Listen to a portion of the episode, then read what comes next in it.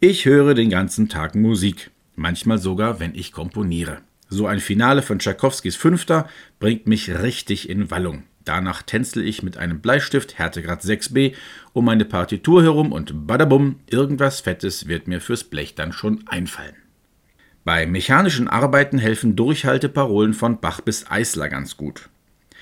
Wenn ich in der beginnenden Fastenzeit also auf etwas verzichten sollte, was wirklich ein bisschen schmerzt, dann müsste ich meinen Spotify-Zugang ein paar Wochen abmelden.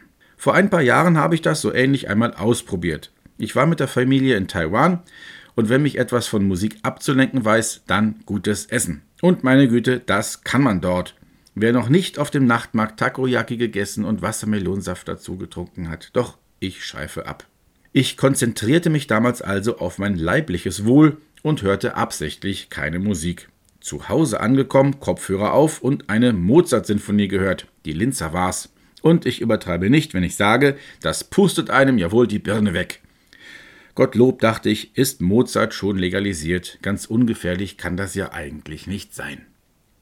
Ich habe für die kommende Fastenzeit also ein paar schlichte Vorschläge. Löschen Sie Ihre Playlist für ein paar Wochen und schauen Sie später wieder hinein. Sie werden plötzlich Mittelstimmen hören, die Sie jahrelang überhört hatten. Es wird ganz und gar herrlich sein.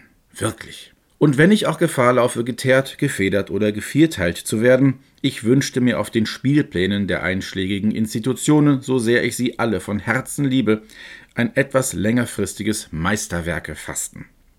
Wir haben jetzt 2024.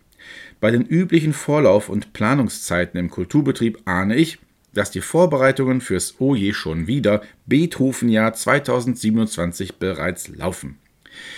Ach, denke ich, machen wir doch wenigstens bis dahin Beethoven-Fasten.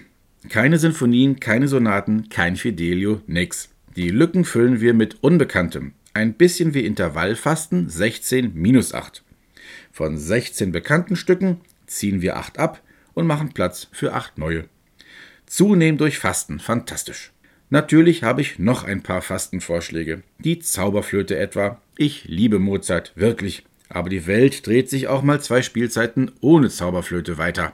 Außerdem Freischütz, Carmen und La Traviata. Und ich weiß, jetzt wird es echt ungemütlich. Ein bisschen weniger Gustav Mahler wäre schon ganz okay. Und zwar gerade, weil ich diese Musik wie wenig andere liebe. Aber ja, ja, schon klar, die gefühlt 30 immer wiederkehrenden Stücke in Dauerschleife machen den Saal voll und bei Auslastungszahlen wird nicht gefastet. Was aber, wenn das gar nicht stimmt? Vielleicht drehen's mal alle um, machen Gewohnheits- und Pessimismusfasten und wagen noch mehr Unbekanntes. Beethoven, denke ich, ist nicht neidisch. Der freut sich über Abwechslung, ganz sicher.